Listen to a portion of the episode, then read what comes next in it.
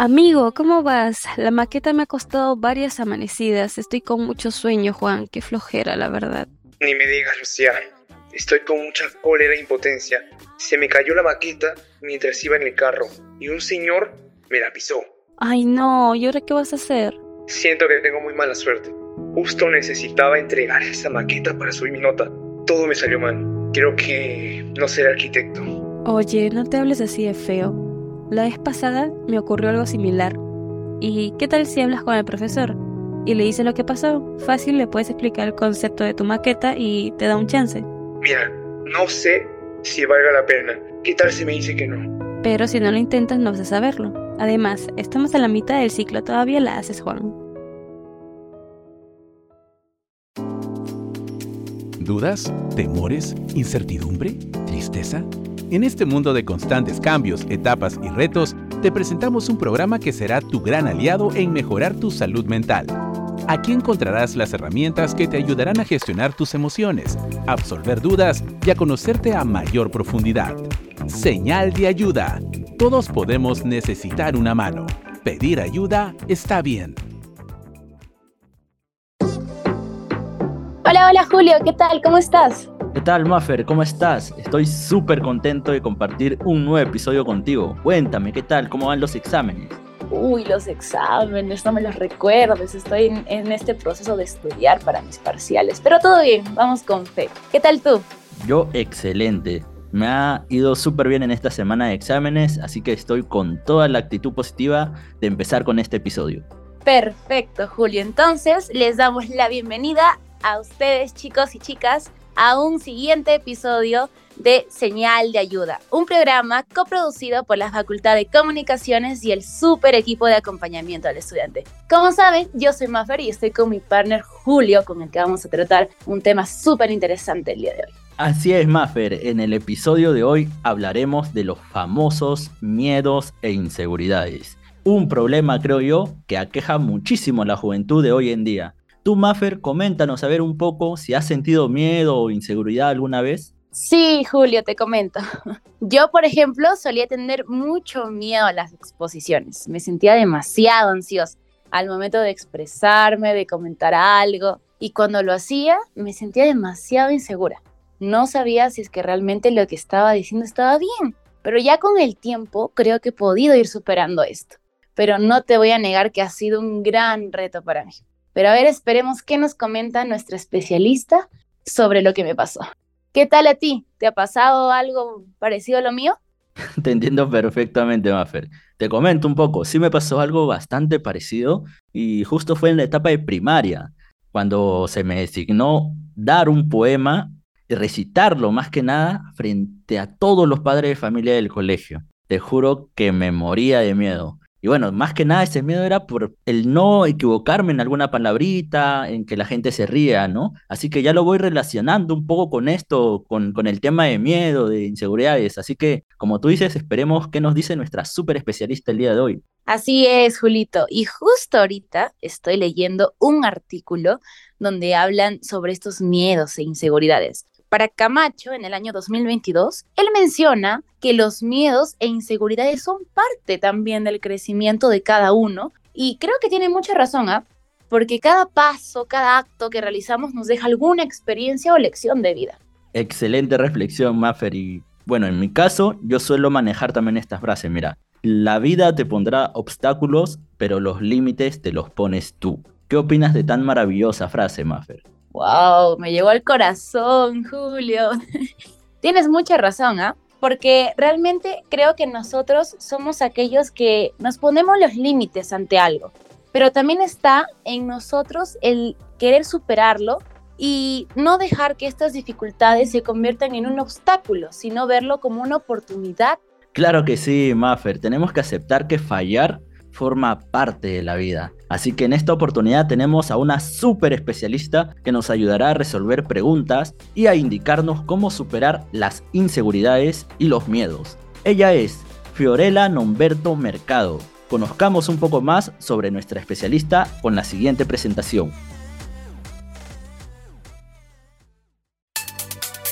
Fiorella Anaís Nomberto Mercado licenciada en Psicología en la Universidad Privada del Norte, sede Trujillo, magíster en Educación con mención en Psicología Educativa de la Universidad Nacional de Trujillo, facilitadora en terapia breve centrada en soluciones del Instituto IFAMI, con experiencia laboral de más de cinco años en el abordaje de orientación en competencias y habilidades blandas en estudiantes universitarios. A la vez, especialista en gestión de estrategias de enseñanza en entornos híbridos en la Universidad Peruana de Ciencias Aplicadas, UPC. Actualmente cursando estudios de especialización en psicología deportiva en la UPC. Fiorella Anaís Nomberto Mercado es nuestra invitada especial en Señal de Ayuda.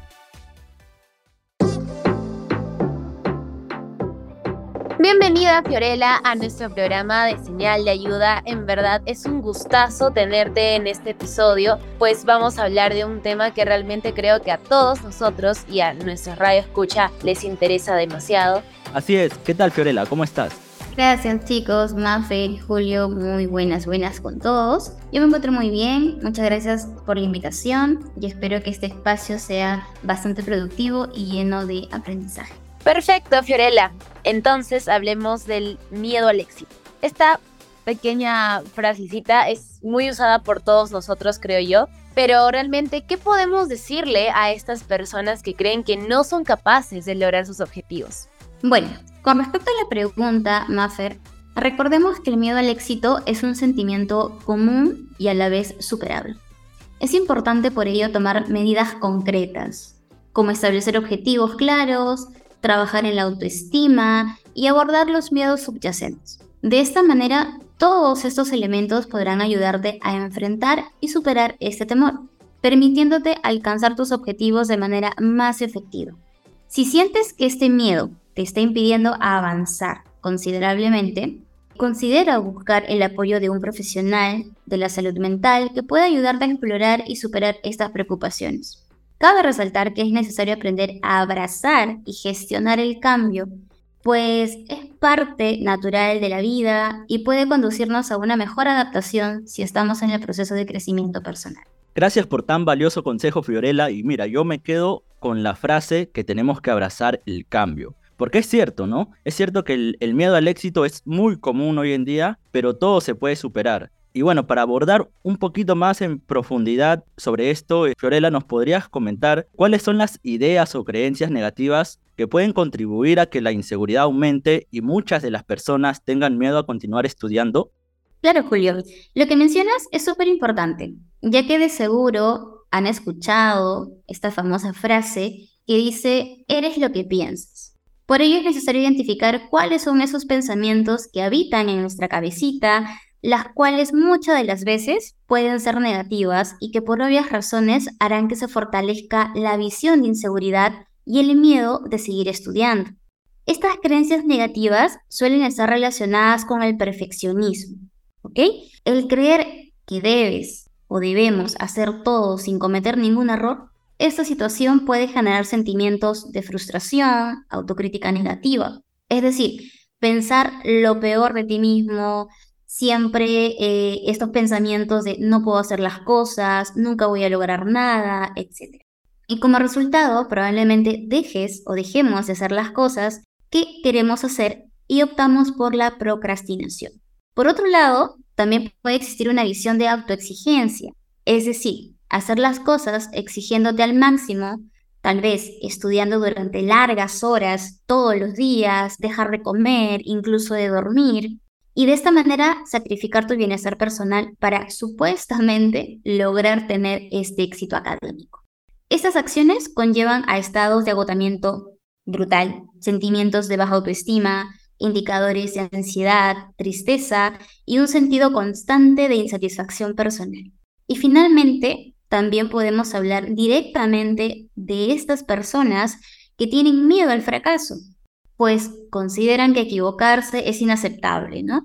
Y por ende prefieren evitar desafíos académicos para no correr el riesgo de fallar. Esto nos limita nuestro crecimiento y aprendizaje.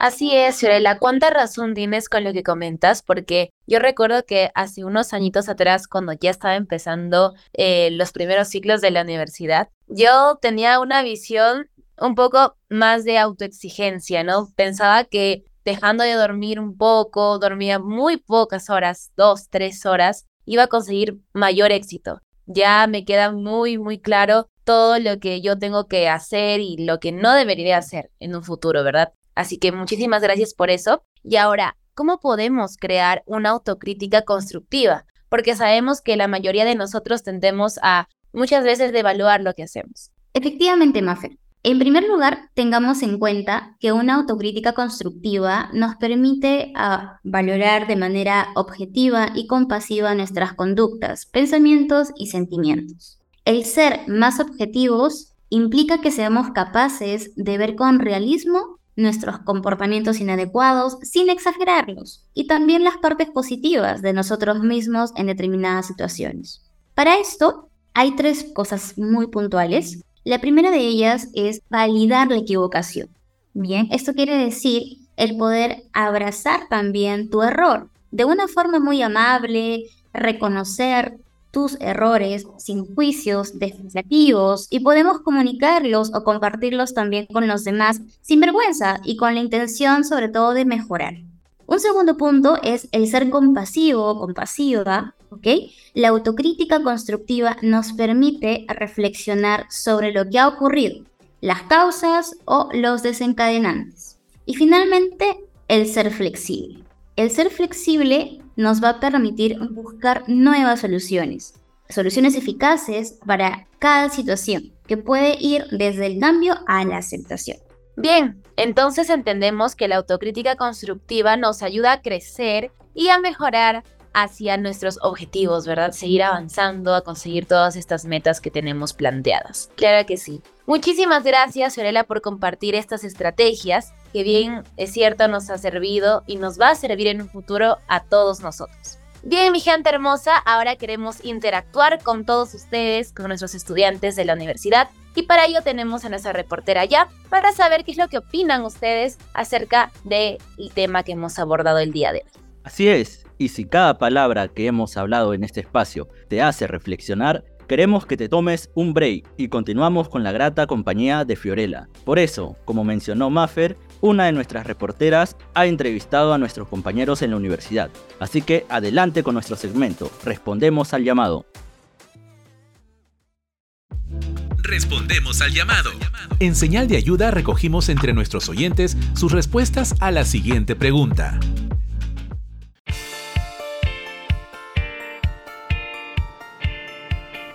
¿Cómo están a toda nuestra amada y fiel audiencia de este valioso programa? Mi nombre es Sharon y les comento que estoy dentro del campus de la UPN.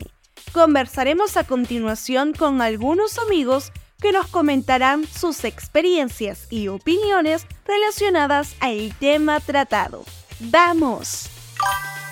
Y bien amigos, en esta oportunidad me encuentro con nuestra amiga Ariana. Ariana, ¿qué tal? Cuéntame, ¿cuántas veces sueles intentar algo que no te salió bien a la primera? Unas tres o cuatro veces. ¿Qué sueles pensar de ti misma cuando fallas? Que fracasé o que soy tonta, pero ya luego de varios intentos veo que cada vez voy mejorando un poquito más y eso me anima. Oh, muy bien, Adriana, te agradezco por tu respuesta. Y bien, en esta oportunidad me encuentro con nuestro amigo Marco. Marco, ¿qué tal? Cuéntame, ¿cuántas veces sueles intentar algo que no te salió bien a la primera? Mm, bueno, lo intento hasta infinitas veces puede ser, porque siempre soy persistente en muchas cosas cuando no me salen bien a la primera. ¿Qué sueles pensar de ti mismo cuando fallas? me siento, no sé, no me siento bien conmigo mismo, me siento como que torpe, me siento triste, porque no, no saco mi máximo potencial en lo que hago. Muchas gracias por tu respuesta. Muy bien amigos, en esta oportunidad nos encontramos en compañía de José Corcuera. José, ¿qué tal? Coméntanos, ¿cuántas veces sueles intentar algo que no te salió bien a la primera? Bueno, en realidad dos veces. Y dime, ¿qué sueles pensar de ti mismo cuando fallas? Bueno, en realidad este, cuando fallo este, un ejercicio, este, me siento un poco mal porque podría dar un poco más del ejercicio, poder entenderlo un poco mejor. Y pues este, me siento un poco mal, pues ahí, la verdad. Perfecto, muchas gracias por tu respuesta. Y bien, en esta oportunidad me encuentro con nuestra amiga Elvira. Elvira, ¿qué tal? Coméntanos, ¿cuántas veces sueles intentar algo que no te salió bien a la primera? La verdad, Solo intentarlo como dos, tres veces porque de por sí soy una persona que me gusta hacer las cosas bien. Entonces trato de que la primera siempre me salga bien, pero si no me sale bien o me frustro, no sé, pero sí trato de hacerlo como que dos, tres veces para que ya pueda ser como debe ser. Muy bien, ¿qué sueles pensar de ti misma cuando fallas? La verdad es que, siendo te voy sincera, me siento torpe, me siento como que mal, eh, tengo muchas emociones, me pongo, como soy sensible de por sí, me pongo triste, entonces no sé qué hacer, me, me, me hundo en mí misma en una depresión. Entonces, este, no sé, siento que no soy como, como realmente debería ser, o sea, no me muestro como debería ser. Oh, bien, muchas gracias.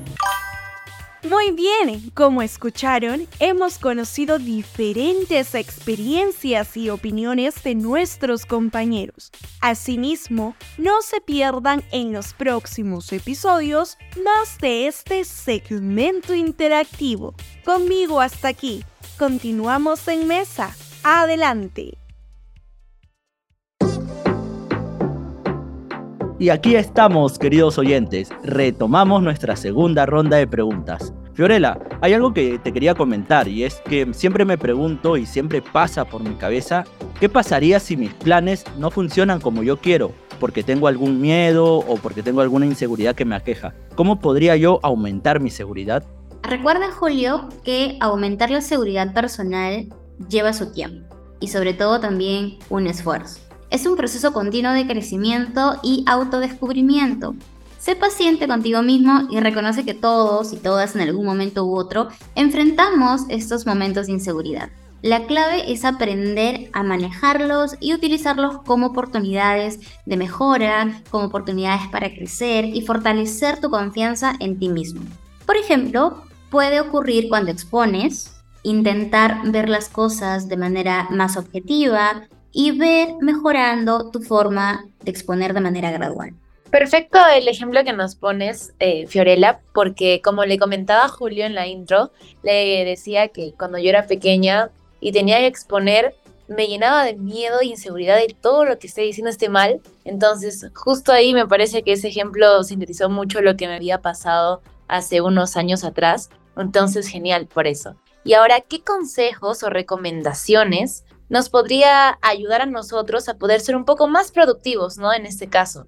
Estoy segura de que a muchos de nuestros oyentes les estará gustando y tomando nota de todo lo que estás diciendo ahora.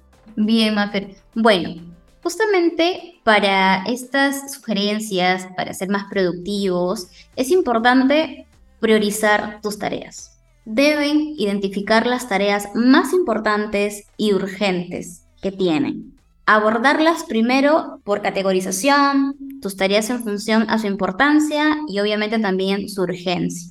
Eliminar también las distracciones te va a ayudar muchísimo. Identifica las distracciones comunes y elimínalas o redúcelas para que esto obviamente te ayude a mantener una mejor concentración. Estas distracciones comunes pueden ser tal vez eh, las notificaciones del teléfono, así que sugerencia, siléncialas bloquear algunos sitios web que te distraen y crear un entorno de trabajo libre de distracciones. Y finalmente también organización. Organiza tu espacio de trabajo. Mantén tu espacio de trabajo limpio, organizado, que tengas todas tus herramientas a la mano. Esto te ayudará a concentrarte mejor en tus tareas. Yo sé que muchos de los oyentes se van a identificar con lo que voy a decir, pero particularmente yo voy a empezar a aplicar el segundo punto, que es elimina distracciones.